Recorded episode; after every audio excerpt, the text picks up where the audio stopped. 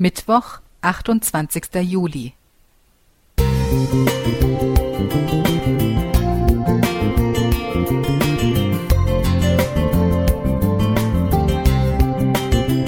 Ein kleiner Lichtblick für den Tag.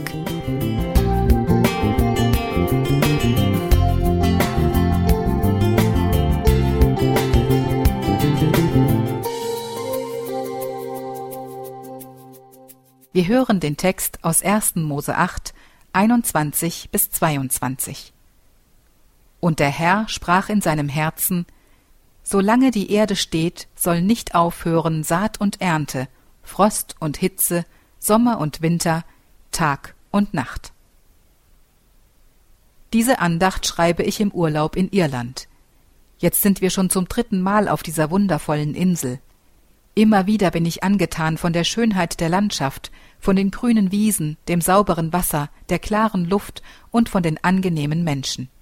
Hier ist die Welt noch in Ordnung. Zurzeit erlebe ich in meinem Umfeld eine Art Untergangshysterie, in meiner Familie, in Gemeinden und selbst bei Freunden, die mit Kirche nichts zu tun haben. Es verdichtet sich die Ansicht, dass unsere Welt in den nächsten 30 bis 50 Jahren untergehen muss, weil es so einfach nicht mehr funktionieren kann. Gut, es gibt ausreichend plausible Gründe für diese Ansicht. Klimawandel, Atomrüstung, Bevölkerungsexplosion, Massenmigration, soziale Erosion, politisches Versagen, Vermögensungerechtigkeit und so weiter. Andererseits bestand wohl in allen Zeiten die Meinung, dass diese Zeiten besonders arg seien, dass es nicht mehr schlimmer kommen könne und dass die Welt deshalb bald untergehen müsse.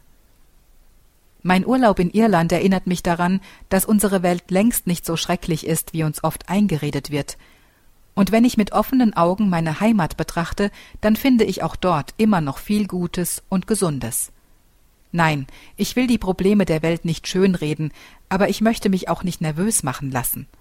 Und was auch immer kommen mag, Gott hat uns zugesagt, dass er die Welt sicher in seiner Hand halten wird, bis zu dem Tag, an dem er sie grund erneuern wird.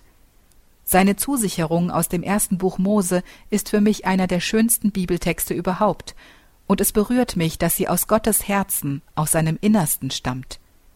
Solange die Erde steht, haben wir eine Mitverantwortung, sie zu schützen und zu pflegen. Wenn Martin Luther am Vortag des Weltuntergangs noch sein Apfelbäumchen gepflanzt hätte, dann sollte dies auch unsere Haltung sein – und wir dürfen uns trotz aller Probleme und Sorgen unbedingt darauf verlassen, dass Gottes Hand uns und unsere Welt beschützen wird, nicht nur in Irland. André Zander Musik